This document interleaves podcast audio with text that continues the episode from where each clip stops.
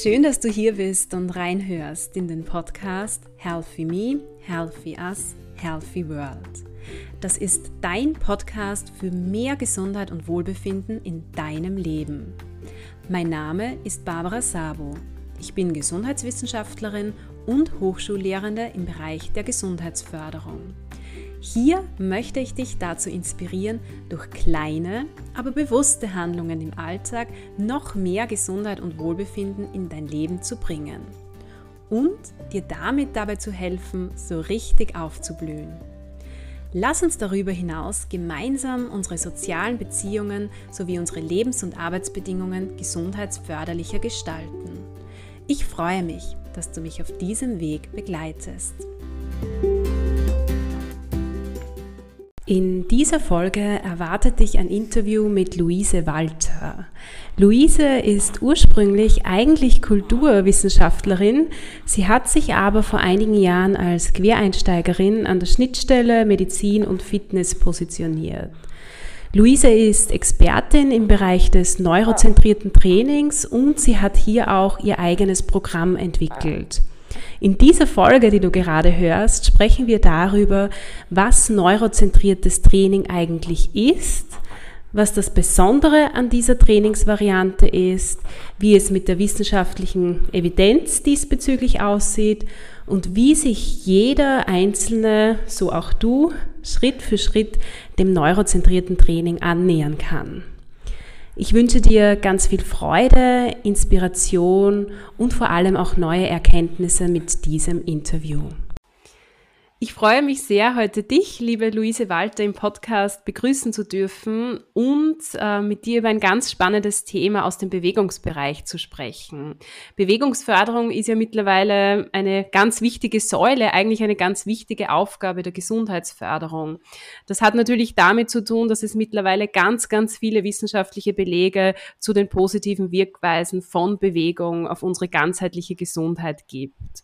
Jetzt ist es aber so, und das bekomme ich in meinem Umfeld Umfeld auch mit, dass viele nicht so richtig wissen, welche Form von Bewegung sie machen sollen, welche Trainingsart sie vielleicht auch durchführen sollen. Und wenn man dann so im Internet nachschaut, vielleicht auch auf Social Media, dann wird es meiner Ansicht nach dem oder derjenigen nicht wirklich leichter gemacht, weil es einfach schon so, so viel am Markt gibt. Und deswegen freut es mich, dass wir heute über eine ganz spezielle Trainingsvariante sprechen, nämlich über das neurozentrierte Training und wie dieses auch die Gesundheitsförderung bereichert bereichern kann.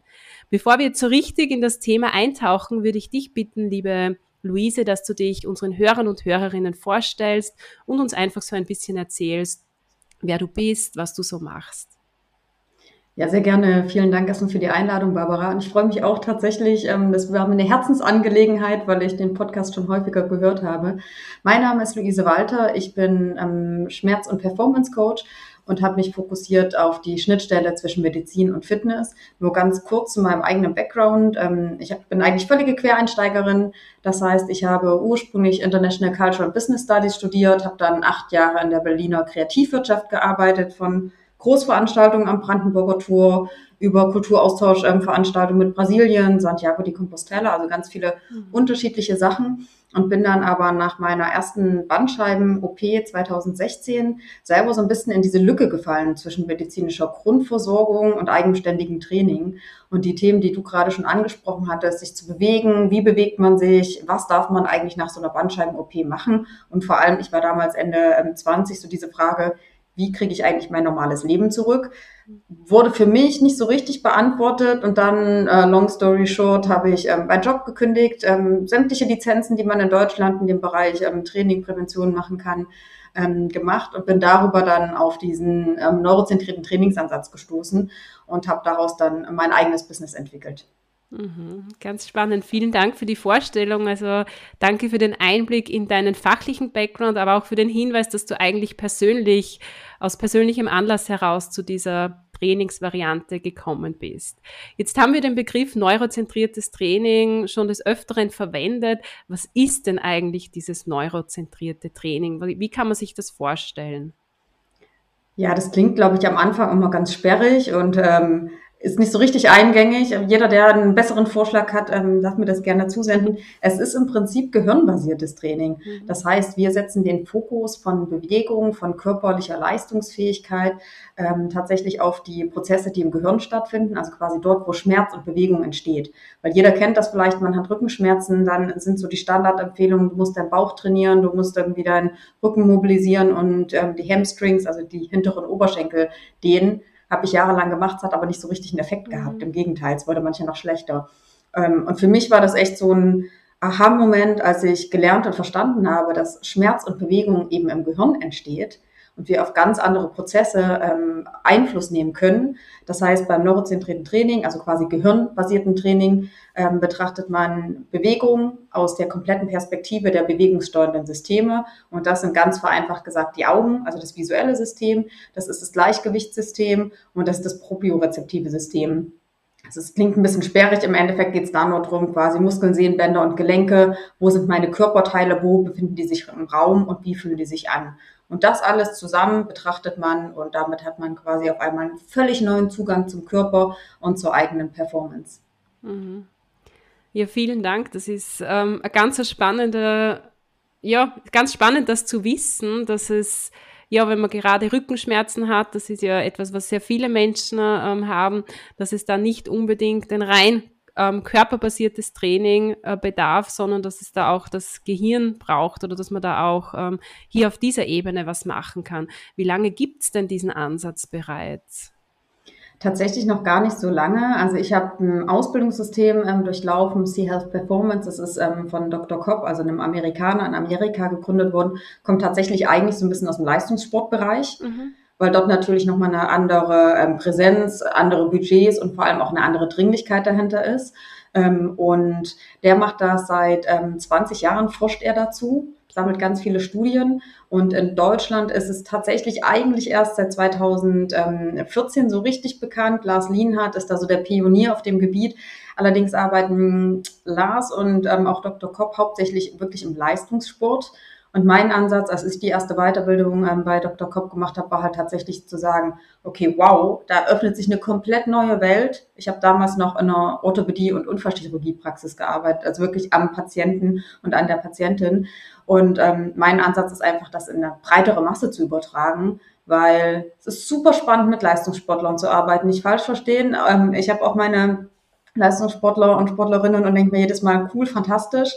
Aber so meine persönliche intrinsische Motivation ist tatsächlich einfach wirklich Menschen, die Bewegungseinschränkungen haben, die Schmerzen haben, die schon ein bisschen wie ich früher, die schon super viel probiert haben, die mega frustriert sind, die aber eigentlich den Drive und die Motivation haben, auch selber aktiv zu werden. Und da finde ich, hat man dann einfach so eine Bandbreite von Atmung über Augen, über Gleichgewicht, über sensorische Informationen nochmal einen ganz, ganz anderen Zugang zu bekommen und auch Menschen abzuholen, ganz, ganz niedrigschwellig, die vielleicht auch einfach Angst haben mittlerweile, ähm, sich zu bewegen oder irgendwas kaputt oder falsch zu machen. Mhm das merkt man total, dass das so dein Herzensthema auch ist und dass du da dafür losgehst und dich da auch einsetzt. Also ich verfolge dich auch auf Social Media und da finde ich es echt toll, was du da für Einblicke gibst, auch wie jeder Einzelne irgendwie so Ansätze dieses neurozentrierten ähm, Trainings in seinen Alltag integrieren kann. Finde ich ganz spannend.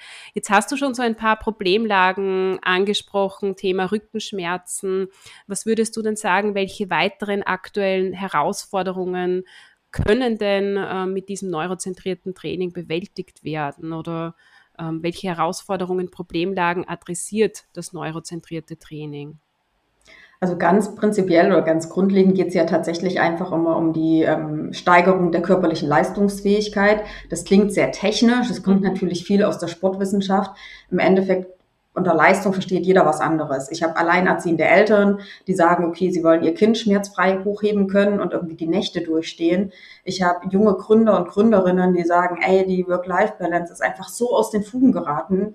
Sie müssen aber ihre 60, 80, teilweise 100 Stunden die Woche arbeiten in gewissen Projektphasen und brauchen trotzdem irgendwie einen Stress Relief, also müssen lernen, mit den Anforderungen quasi umzugehen und trotzdem auf den Körper zu hören. Ich habe aktuell relativ viele tatsächlich Post- und Long-Covid-Klienten, mhm. was immer ein bisschen schwierig ist, weil da einfach die ähm, Empfehlung, was Training und Rehabilitation angeht, in Deutschland de facto noch nicht vorhanden ist. Also da gibt es noch keine Leitlinien, an denen man sich orientieren kann. Ich habe natürlich einfach durch meine eigene Geschichte wirklich extrem viele ähm, Klientinnen und Klienten mit ähm, Rückenschmerzen, Klassiker wie Nackenverspannung. Ich habe extrem viele, die einfach sagen, sie merken, sie sind kognitiv nicht mehr so leistungsfähig. Kann zum Teil auch so ein bisschen an dieser ganzen ähm, zweijährigen Corona-Pandemie und ähm, sämtlichen Umständen, die damit zusammenhängen, quasi zusammenhängen. Ich habe aber tatsächlich auch relativ viele Schlaganfallklienten und Klientinnen. Ich habe ähm, aktuell drei, vier Klientinnen mit ADHS.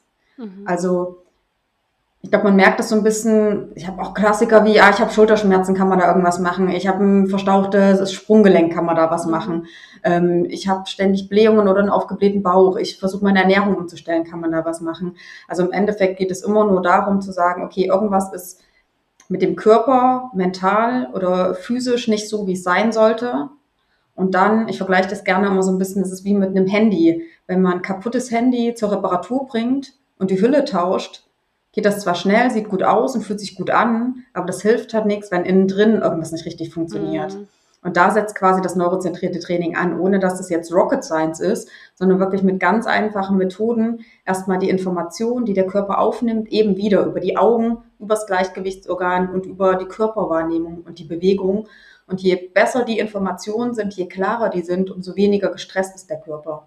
Na, damit sage ich immer, hat man super niedrigschwelligen Einstieg. Man kann das dann ganz freakig noch machen und wirklich schauen, welche Gehirnbereiche werden wie aktiviert und mhm. wie kann man über unterschiedliche Augenbewegungen nochmal, sagen wir so ein bisschen das Fünkchen oder so ein Quäntchen ähm, nochmal weiter rausholen. Aber ich glaube, bei ganz, ganz vielen kann man sich wirklich am Anfang erstmal auf die Grundlagen fokussieren und die Grundlagen verbessern. Es ist wie in jedem anderen Job, wenn die Grundlagen beim Bau, wenn das Fundament schief ist, wird der Rest auch nicht gut funktionieren. Und da erstmal anzufangen, ein Vertrauen wieder aufzubauen, an der Selbstwirksamkeit zu arbeiten und dann wirklich Stück für Stück zu gucken, was können die Klientinnen und Klienten überhaupt, was schaffen die zeitlich, was schaffen die auch energetisch, wenn man irgendwie alleinerziehend ist und ähm, sich irgendwie vielleicht noch um die ähm, kranken Eltern kümmern muss, dann ist es schwierig zu sagen, und jetzt bitte jeden Tag noch zwei Stunden neurozentriertes Training on top, mhm. sondern da zu gucken, was ist alltagsspezifisch und situativ tatsächlich auch möglich. Mhm. Also was ich da jetzt so heraushöre, ist, dass da verschiedene Problemlagen und Herausforderungen damit adressiert werden können und dass es scheinbar, also dieses neurozentrierte Training, eine sehr sehr individuelle Trainingsvariante ist. Also dass es ganz wichtig ist, wahrscheinlich einmal die aktuelle Lage, die Bedürfnisse des Klienten, der Klientin umfassend zu eruieren und dementsprechend dann bestimmte Empfehlungen, Trainingstipps zu geben. Ist das so? Genau, wobei ich immer sagen würde, eigentlich sollte ja jedes Training individuell sein. Ja. Also auch wenn ich das mit dem Kraftsport vergleiche, ich mit doppelt operierten Rücken werde beim Kreuzheben hoffentlich von einem guten Trainer andere Gewichte und andere Trainingssätze bekommen als ein Kraftsportlerin oder als ein Kraftsportler.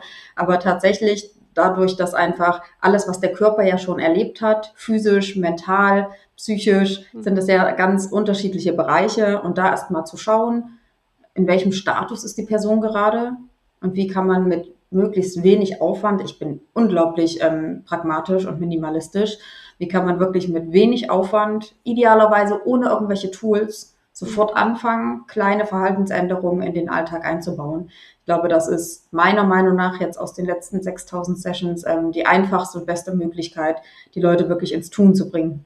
Mhm, absolut, also das sehe ich auch so, dass eigentlich jedes Training individuell an den jeweil, an die jeweilige Person angepasst werden sollte und dass es nicht so ein Programm gibt, das jetzt für jeden genauso passt. Und da finde ich es ähm, cool, dass es hier auch recht einfache Übungen gibt, wie du sagst, wo man vielleicht jetzt gar keine Materialien benötigt, keine Tools, sondern rein den eigenen ähm, Körper dazu. Ähm, wir werden ja später dann noch so ein bisschen einen Einblick geben in mögliche Übungen des neurozentrierten Trainings.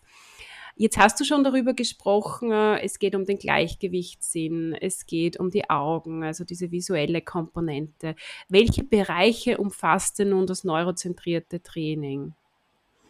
Idealerweise, wenn es gut aufgestellt ist, alle Körperbereiche, mhm. weil es ja tatsächlich ähm, die Leistungsfähigkeit im Ganzen steigern soll ähm, den wenigsten ist, glaube ich, bekannt, dass es einfach diese drei bewegungssteuernden Systeme gibt. Und die haben eine ganz klare Hierarchie. Das heißt, das visuelle System, also die Augen stehen ganz oben, weil der Körper, unser Gehirn sammelt darüber Informationen, wo befinden wir uns, kommt irgendwas auf uns zu, geht was von uns weg. Das ist einfach aus evolutionärer Sicht quasi für unser Überleben am wichtigsten, quasi den Gegner zu sehen, zu sehen, brennt irgendwo was, zu sehen, oh, ist ein Abgrund, den Tiger zu sehen, wenn er auf uns zurennt. Ich mache das mal sehr plakativ. Mhm. Das zweite System von der Hierarchie ist dann das Gleichgewichtssystem, weil es uns einfach aufrichtet, damit Einfluss auf ähm, die Körperhaltung hat, auf die Atmung hat, auf den Blutdruck hat ähm, und vor allem, es beantwortet ja diese beiden Fragen quasi immer das Gleichgewichtssystem, wo es oben und in welche Richtung bewege ich mich. Das heißt, die komplette Körperspannung, der Ablauf der Bewegungsmuster ist immer abhängig vom Gleichgewichtsorgan.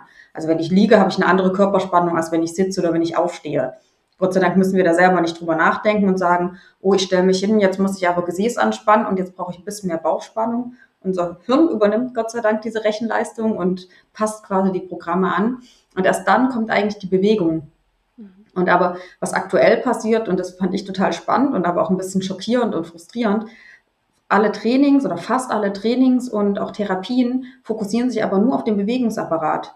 Also nur auf, was machen die, wie sind die Sehnen, wie sind die Muskeln, muss ich die Faszien rollen, muss ich angeblich verkürzte Muskeln irgendwie aufdehnen und lassen aber die kompletten anderen Themen außer Acht, die aber von der Hierarchie, einfach quasi von der Ansteuerung viel, viel weiter oben sind. Und das war für mich dann so, ich kann, hätte wahrscheinlich noch 20 Jahre lang irgendwie versuchen können, meine Bauchmuskeln zu trainieren und meine Hamstrings irgendwie zu dehnen und eine angebliche Verkürzung vom ähm, von Hip Flexor ähm, anzutriggern und anzusteuern. Aber wenn mein Gehirn, beispielsweise bei mir, weil meine Atmung, meine Augen sehr viel Potenzial hatten, wenn mein Gehirn immer sagt, das ist nicht sicher und die Spannung aufrecht erhält, dann kann ich ganz viel an dem Muskel rumdrücken und da kann ich mich jeden Abend über die Faszienrolle rollen und dann kann ich da jedes Mal mir irgendwie eine Massage holen. Aber es war halt immer am nächsten Tag noch schlimmer oder mindestens genauso schlimm. Und mich hat das total frustriert. Ich dachte mir so, ey, ich mache doch schon alles. Ich mache Kraftsport, ich mache Ausdauersport, ich dehne mich, ich nutze die Faszienrolle, aber es ändert sich nichts. Und ich glaube, das geht ganz, ganz vielen so. Aber die wenigsten erklären halt diese Zusammenhänge. Vielen ist es ehrlicherweise vielleicht auch einfach noch nicht bewusst. Weil wie das so ist, es braucht 70 Jahre, bis das Wissen aus der Wissenschaft sich dann in der Praxis umsetzt. Ist ja in allen Bereichen so. Äh, Wirtschaft ist Gott sei Dank ein bisschen schneller, aber die haben auch eine andere einem Drive, eine andere ähm, Macht quasi dahinter. Und das aber zu verstehen und das vor allem auch anderen zu erklären und zu sagen, hey, für den einen ist Dehnung fantastisch, für andere ist katastrophal. Ich hatte so viele Klientinnen und Patienten, die sich gedehnt haben und gesagt haben, es tut danach einfach drei Tage weh. Mhm. Und denen kann man ja nicht immer wieder sagen, ja, du musst dich mehr dehnen, sondern da muss man ja eher gucken, was stimmt im System nicht. Und da sind einfach meine Erfahrungen, Häufig ist, man sagt das in der Medizin immer, häufig ist es häufig, selten ist es selten. Das heißt, ja, Training muss individuell sein. Trotzdem kann man aber so eine grobe generalistische Empfehlung geben. Atmung, Beckenaufrichtung, Augentraining kann den wenigsten schaden. Es gibt immer Ausnahmefälle, gerade wenn man mit Concussion, also mit Gehirnerschütterung oder oder oder zu tun hat.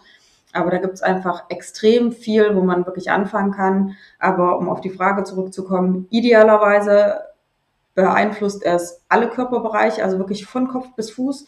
Wie fühlt sich was an? Wie riecht man? Wie sieht man? Wie spürt man? Wie schmeckt man? Wo ist die Zungenposition?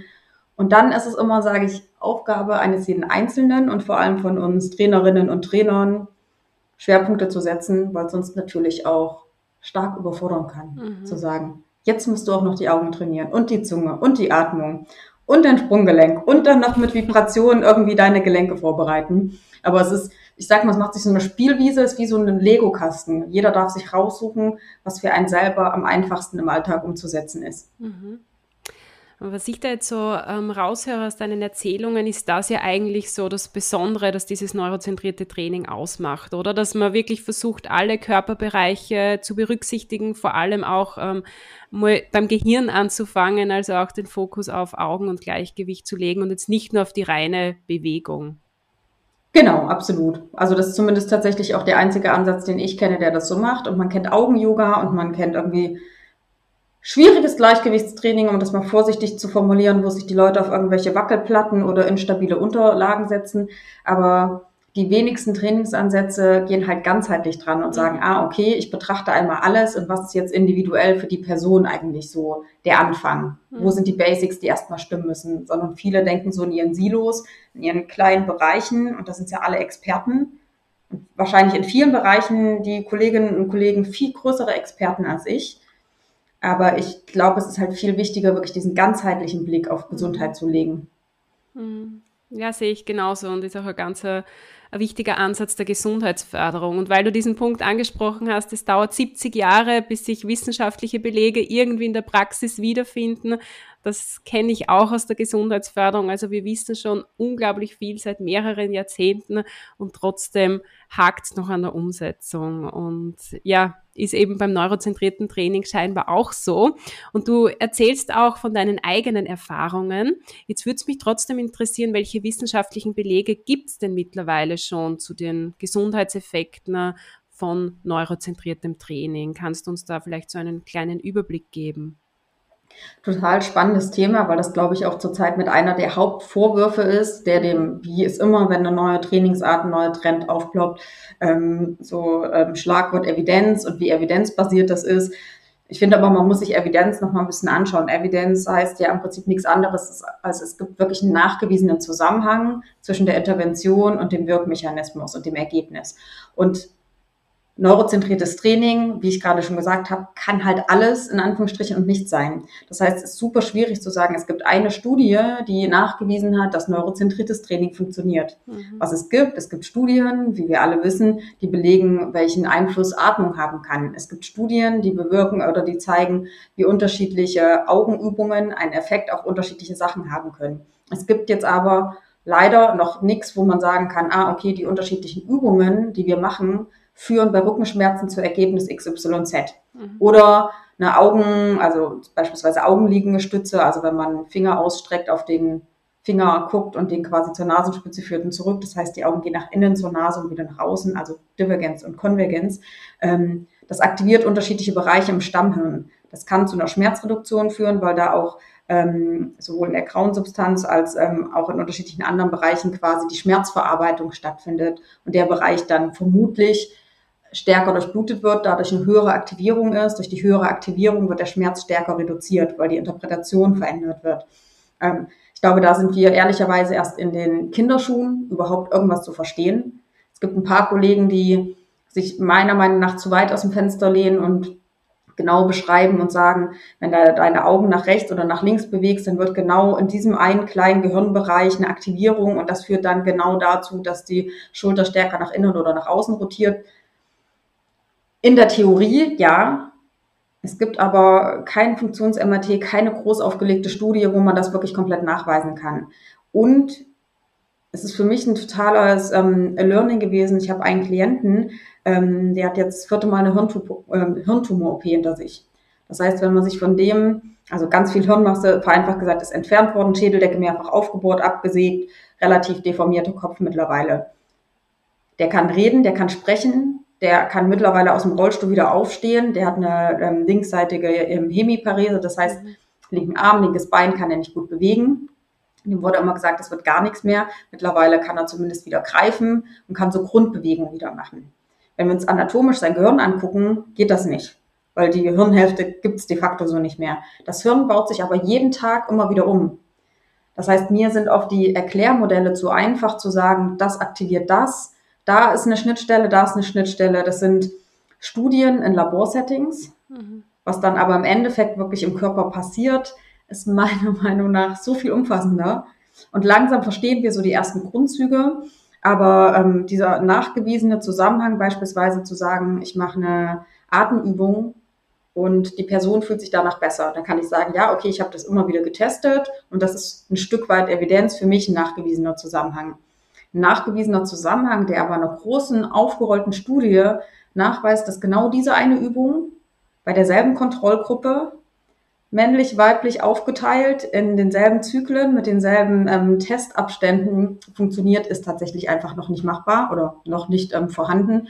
Und deswegen finde ich, vielleicht auch als eine der wenigen, ähm, es total wichtig, dass man das immer wieder ähm, kritisch hinterfragt, weil, du hast es vorhin auch so schön gesagt, wenn man auf Social Media manchmal sieht, was neurozentriertes Training oder Neuroathletik alles sein kann und wie man es einsetzen sollte, mit Verlaub sind da halt auch einfach super viele Scharlatane unterwegs, die es halt mhm. halt vielleicht noch nicht so richtig verstanden haben. Oder so ein bisschen, ich hatte gestern die Diskussion, ich glaube, vielen fehlt so ein bisschen die Demut gegenüber einerseits der Wissenschaft, aber auch Mutter Natur. Die vereinfachen so stark, dass ich mir so denke, das ist schon fast wieder gefährlich, genauso wie zu erklären, der Muskel ist verkürzt und muss verlängert werden. Fangen jetzt Kolleginnen und Kollegen an zu sagen, mach die Augenübung und dann sind deine Rückenschmerzen weg. Ganz so einfach ist es meiner Meinung nach nicht. Es mhm. ist leider Gottes und Gott sei Dank ein bisschen komplexer, wie das Gehirn funktioniert. Mhm.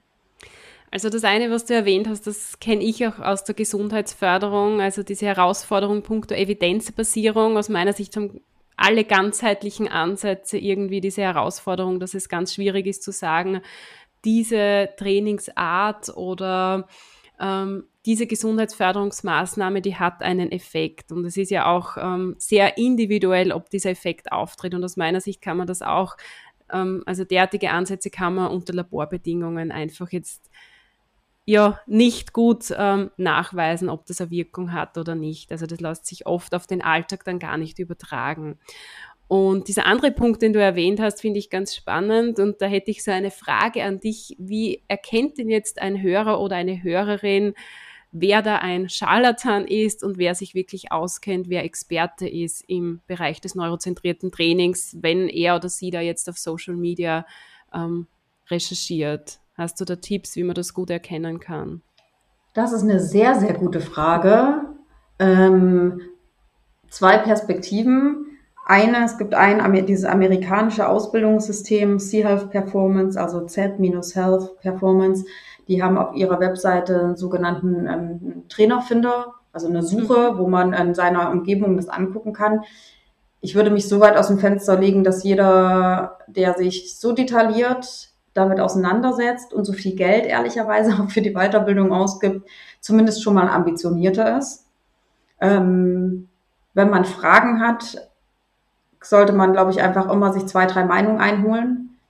Ich glaube, dass jeder, der kommuniziert auf Social Media, die fünf besten Übungen bei Rückenschmerzen. So wirst du Rückenschmerzen los. Ähm, das beste Training für XYZ. Ich glaube, jeder, der so generalistische Aussagen macht, den würde ich zumindest erstmal kritisch hinterfragen und challengen. Ich schreibe beispielsweise auch Artikel für Bild.de und für Fitbook.de und weiß, dass Journalisten, wenn die über meine Texte gehen, das schon auch immer noch mal provokanter ausdrücken, als ich das vielleicht machen würde.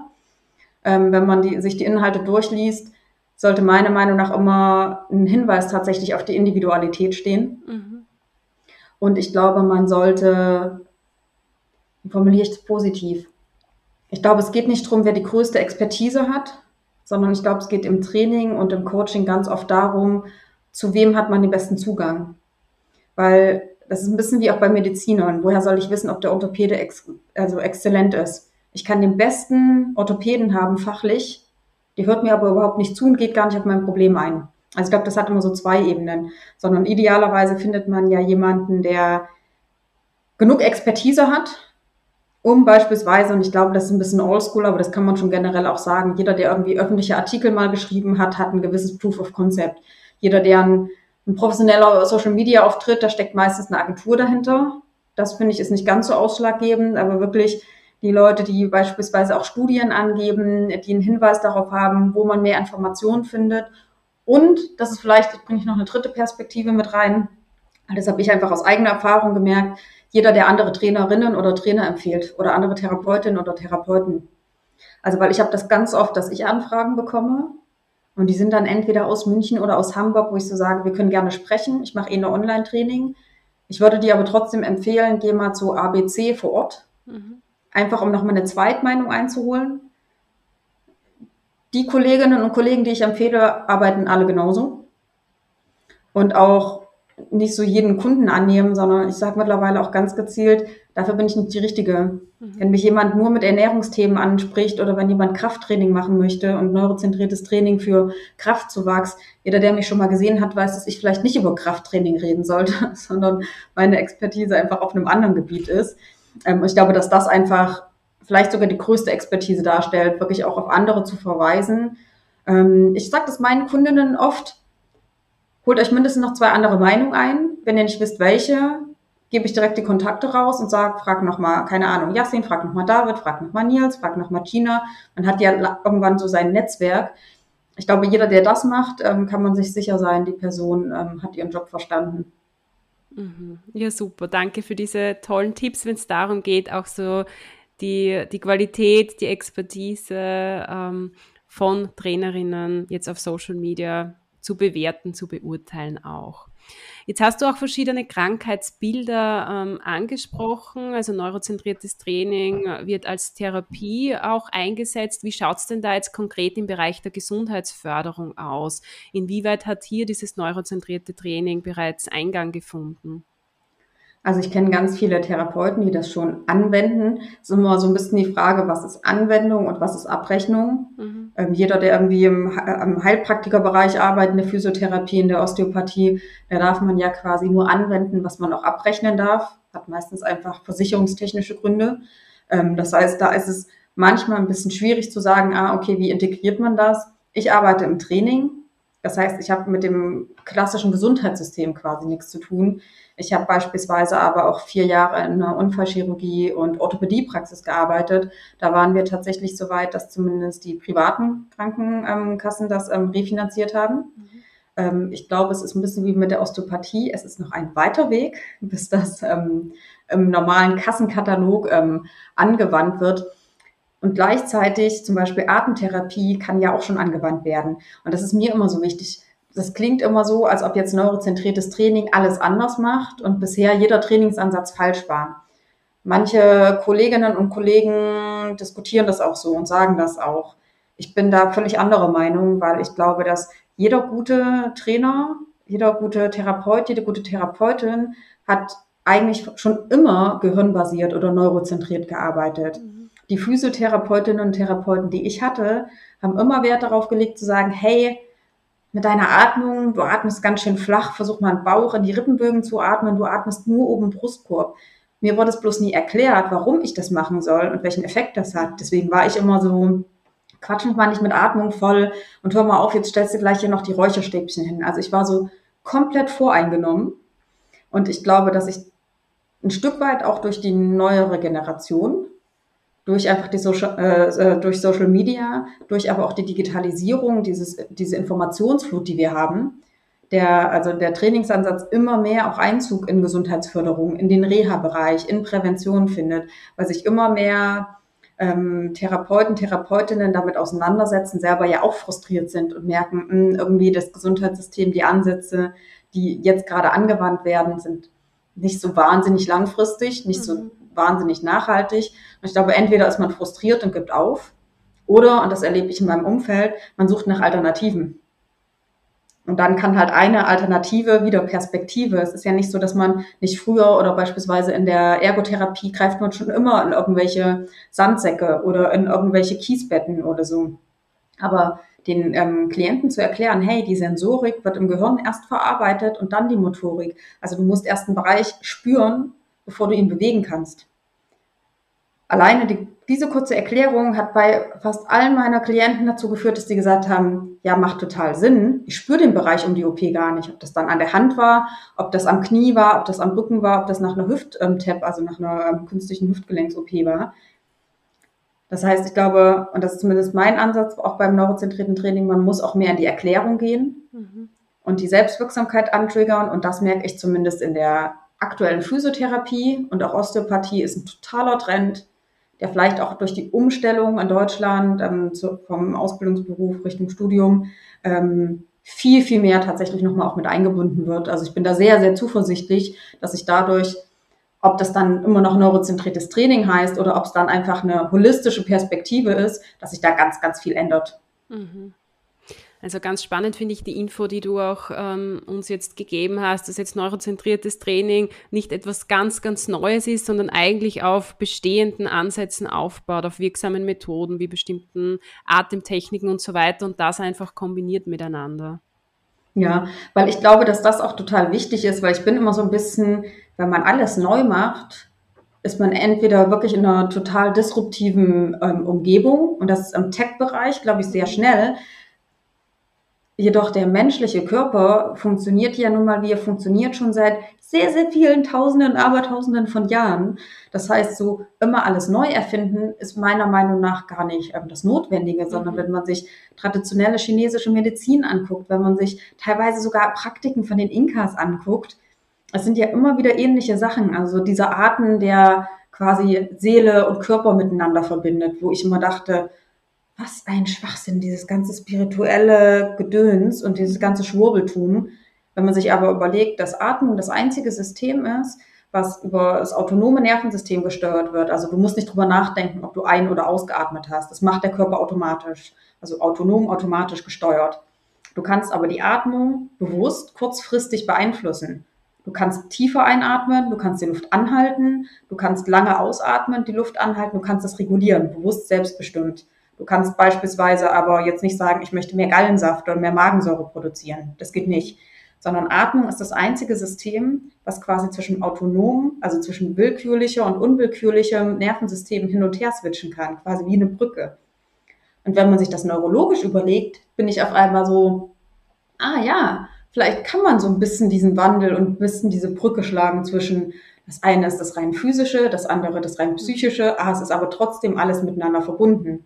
Für mich war das aber immer so ungreifbar. Ich bin ein Zahlen, Daten, Fakten-Kind und bin immer so, ja, aber wenn das nicht irgendwo steht, kriege ich den Zugang nicht. Da kann man darüber diskutieren, woher das kommt. Aber ich glaube, dass einfach dieser edukative Ansatz, auch in der Physiotherapie, warum bei der Narbenbehandlung, warum schiebe ich denn das Gewebe nach oben, unten, rechts und links? Nach der ersten Bandscheiben-OP hat man mir diesen schwachsinnigen Narbenroller aus der Apotheke mitgegeben und gesagt, jeden Tag drüber rollen. Habe ich zweimal gemacht, dann fand ich es übelst eklig, weil ich den Bereich nicht gespürt habe.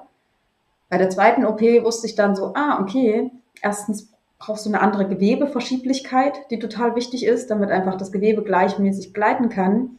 Und wenn du den Bereich nicht spürst, wie soll der Körper die Sicherheit wieder haben? Ich bin am unteren Rücken operiert worden, das heißt, jede Hose, jeden Rock, jedes Kleid, alles, was ich trage, reibt immer an dieser Narbe dadurch, das war super unangenehm. Ich konnte eine Zeit lang wirklich nur so weite Sachen oder halt so ganz eng anliegende Sachen, die eine Kompression, also einen Druck drauf gegeben haben, tragen.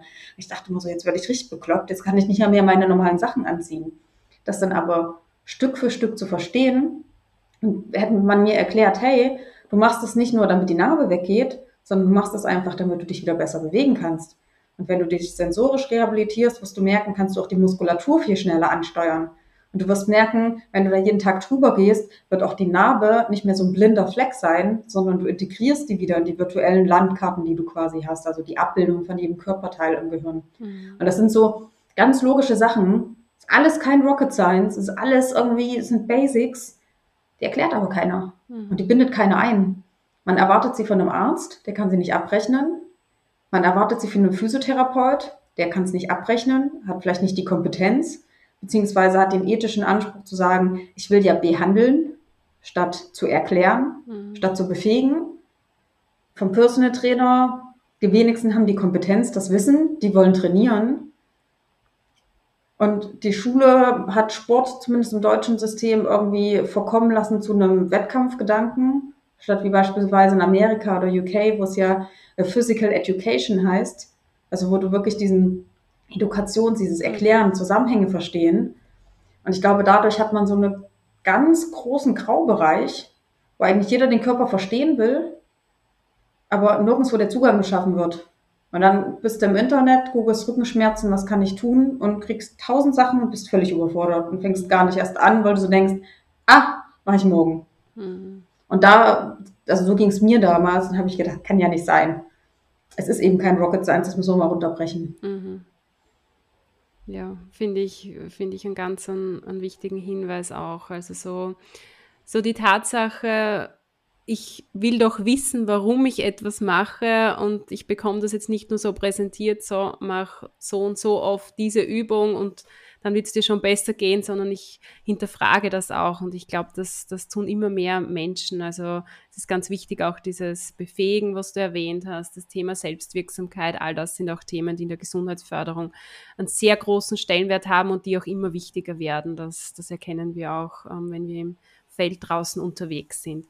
Jetzt haben wir schon mehrmals darüber gesprochen, ähm, neurozentriertes Training ist sehr individuell Ähm, Gibt es jetzt trotzdem so Tipps deinerseits, wie sich jeder Einzelne oder jede Einzelne dem neurozentrierten Training Schritt für Schritt annähern kann? Wie könnte man da vorgehen, wenn einen das näher interessiert?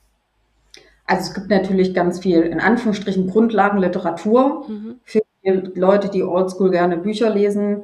Ich habe jetzt im April mein erstes Buch quasi rausgebracht, Neurozentriertes Training, so trainierst du Gleichgewicht und Stabilität, was sehr, sehr anwendungsbezogen ist, weil mir aufgefallen ist, dass viele Bücher, die es schon gibt, also Lars Lienhardt hat beispielsweise ähm, neuronale Heilung, der hat ähm, Training beginnt im Gehirn, Kraft beginnt im Gehirn, Schnelligkeit beginnt im Gehirn. Ähm, der hat unterschiedlichste Werke auch rausgebracht. Was mir immer so ein bisschen gefehlt hat, war, erklär es doch bitte so einfach, dass ich es verstehe, mhm.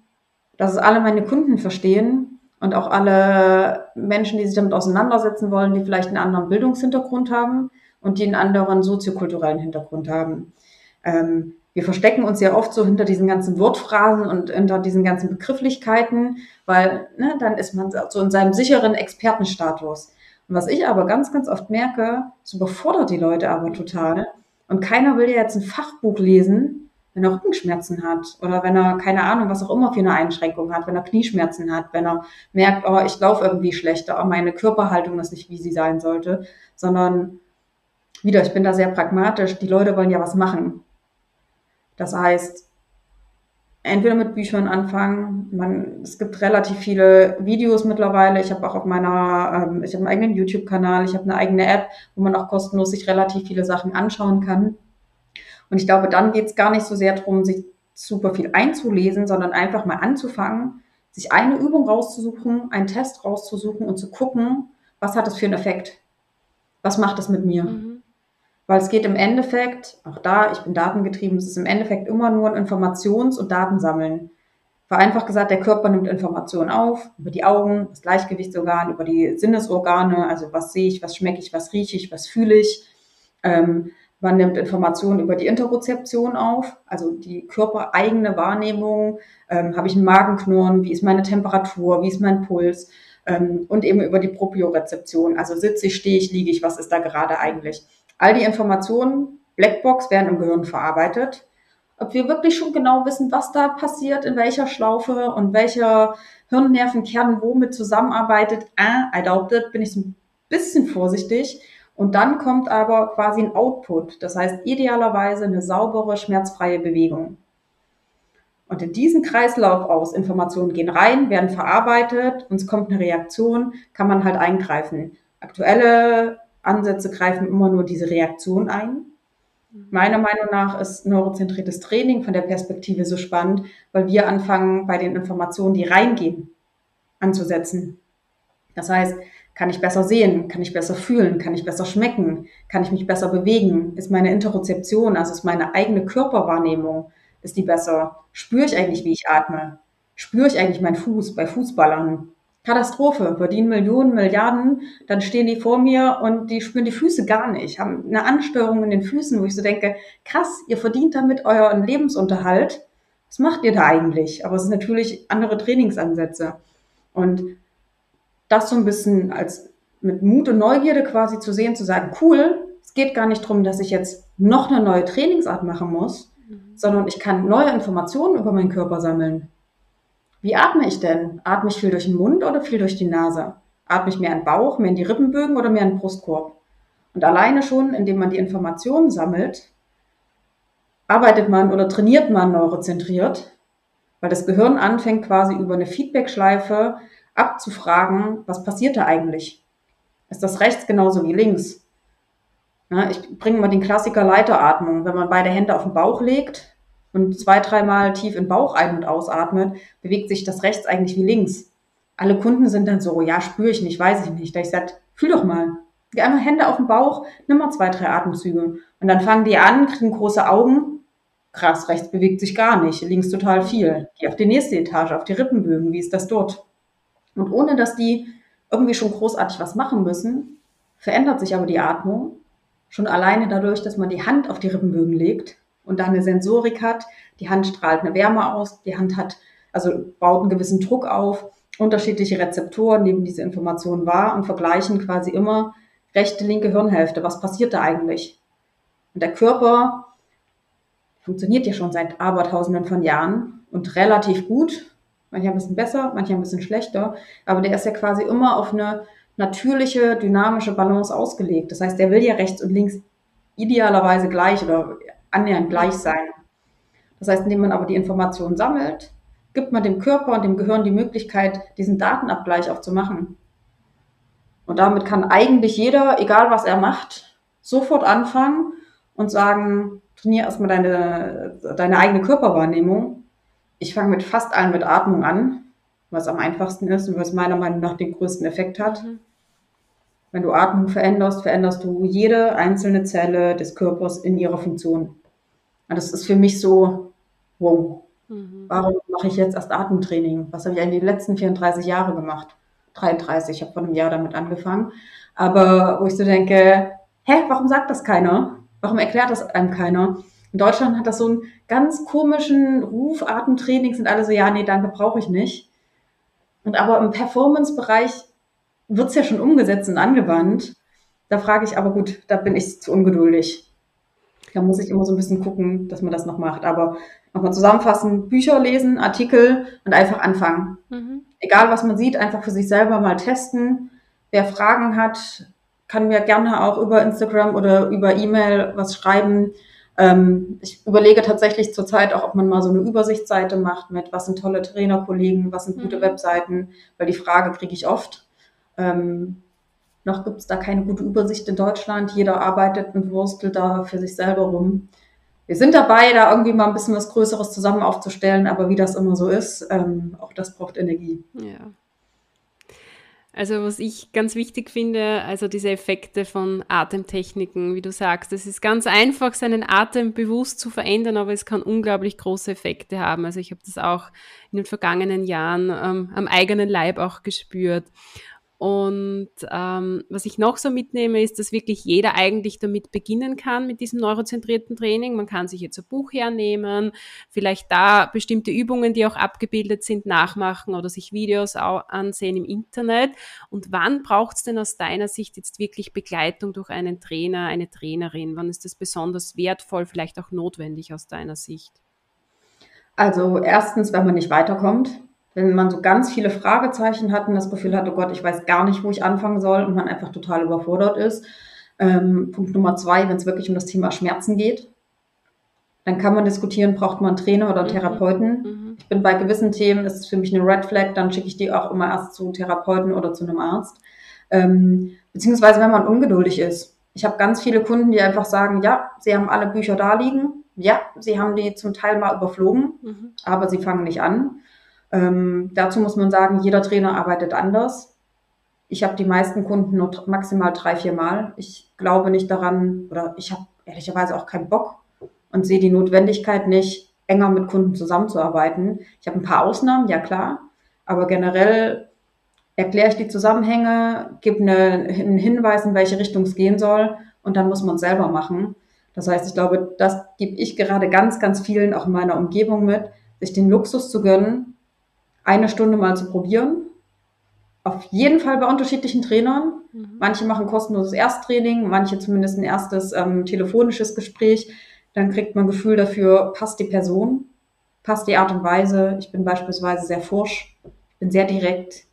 Ich versuche nett und empathisch zu kommunizieren, aber meistens ist es dann doch eher so, bam, bam, bam, das sehe ich, das sehe ich, ah, okay, das hast du gesagt. Ich spreche viele Tabuthemen an. Mhm. Das mag nicht jeder für mich gehört es dazu, zu fragen, kannst du kommen, hast du Blähungen, ähm, wie fühlt sich das an, ähm, wenn du sitzt, wenn du stehst, kannst du warm oder kalt duschen. Das mag für viele manchmal befremdlich sein, ist für mich aber in meiner Arbeit mit das Entscheidendste, wirklich diese relevanten Pain Points oder ähm, Herausforderungen zu bekommen, weil dann kann man gleich gezielt arbeiten. Wenn das alles so oberflächlich ist, finde ich das schwierig. Aber das wären so die, die drei Themen. Entweder wenn man völlig überfordert ist, wenn es wirklich um Schmerzen oder um irgendeine vielleicht auch kompliziertere Grunderkrankung geht. Mhm. Ähm, und wenn man extrem ungeduldig ist ähm, und einfach die Abkürzung sucht. Mhm. Wenn jetzt jemand gerne noch mehr Tipps von dir erhalten möchte, also wir haben schon gesprochen über Social Media, du hast gesagt, du hast da einige ähm, Angebote, auch kostenlos, damit man mal so reinschnuppern kann. Und ich habe auch gesehen auf, auf Instagram, du hast auch immer so eine Übung der Woche, dann kann man sich auch relativ gut vorstellen, was denn so Beispielübungen sind aus dem Bereich des neurozentrierten Trainings. Kannst du uns da vielleicht noch einmal so kurz zusammenfassen, wie man dich denn da am besten erreicht, wie man Tipps von dir erhält? Am besten einfach luisewalter.de googeln und dann kommt man auf die Webseite, da ist Instagram verlinkt, da ist meine E-Mail-Adresse, da findet man tatsächlich alles. Oder einfach Luise Walter, neurozentriertes Training googeln. Ich schreibe unglaublich viele Artikel, ähm, wirklich auch mit eins zu eins Anleitungen, wie man Übungen machen soll und warum. Ähm, die sind alle kostenlos, weil ich genau das einfach wichtig finde. Ich verstehe den Ansatz nicht zu sagen, du darfst das Wissen nicht teilen, dann bucht dich keiner mehr. Ich finde, also das Wissen gehört ja nicht mir. Ich habe mir das auch nicht ausgedacht, sondern ähm, so dieser, so kitschig das klingt, Wissen wird mehr, wenn man es teilt, ist für mich irgendwie so ein Grundansatz, zu sagen, ey, macht einfach mal, probiert. Wenn ihr nicht weiterkommt, schreibt mir gerne. Ich beantworte so viele Sachen meistens fairerweise mit Sprachnachrichten bei Instagram, weil ich tippfaul geworden bin und das kann ich auch mit einem Kaffee in der Hand in der Sonne ähm, dann gut machen ohne die Sonnenbrille absetzen zu müssen. Ähm, von daher gerne einfach Fragen, auch Feedback geben, auch wenn es kritische Fragen sind. Ich finde, man muss oder darf da einfach in die Kommunikation gehen. Es geht nicht darum, dass wir alle derselben Meinung sind, sondern ich habe so viele Menschen in meinem Umfeld, die das mega skeptisch sehen, die alle aus der oder viele aus der Evidenzbasiertheit mhm. und aus der Evidence-Based Physiotherapy kommen, wo ich immer so denke, ja geil, danke, dass wir uns gegenseitig challengen.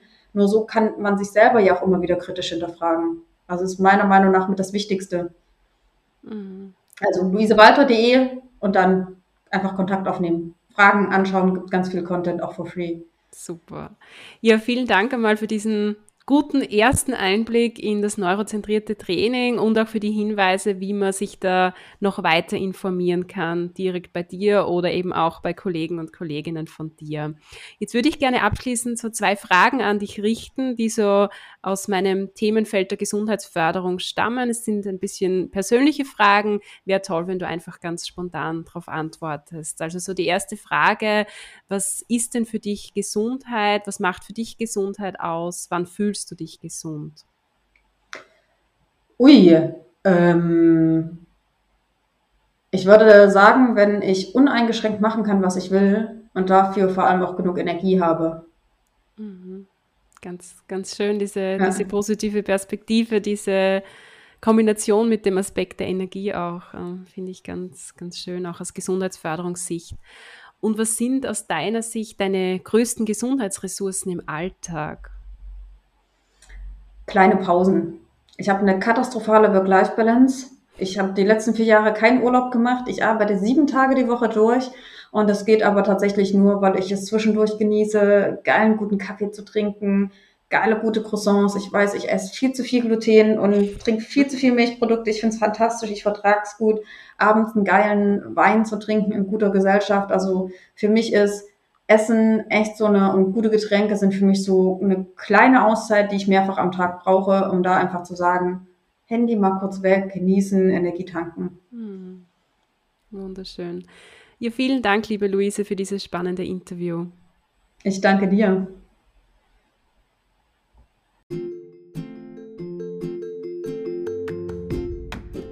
Schön, dass du bei dieser Podcast-Folge wieder mit dabei warst. Ich persönlich finde, dass uns Luise einen spannenden ersten Einblick in das neurozentrierte Training gegeben hat. Mir persönlich gefällt der ganzheitliche Ansatz dieser Trainingsvariante besonders gut. Und natürlich auch die Tatsache, dass hier auf umfassenden Erkenntnissen aus der Gehirnforschung aufgebaut wird. Zudem finde ich es toll, dass es ja sehr einfache Übungen gibt, mit denen jeder bzw. jede so einmal starten kann. Und jetzt abschließend ähm, gibt es noch einen kurzen Ausblick. Und zwar ist es so, dass dich nächste Woche bereits meine hundertste Podcast-Folge erwartet. Das möchte ich natürlich feiern. Mein Kleiner möchte hier scheinbar auch schon mitfeiern. Und vor allem möchte ich mich auch ähm, für euren Support bedanken. Aus diesem Grund erwartet euch in der Woche vom 4. bis zum 10. Juli einiges auf Social Media. Also ich habe einige Überraschungen für euch geplant. Unter anderem wird es auch ein Gewinnspiel geben, bei dem es drei Preise zu gewinnen gibt.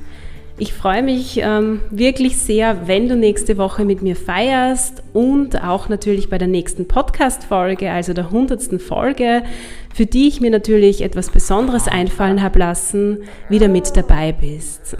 Bis dorthin wünsche ich dir eine wunderschöne Zeit. thank you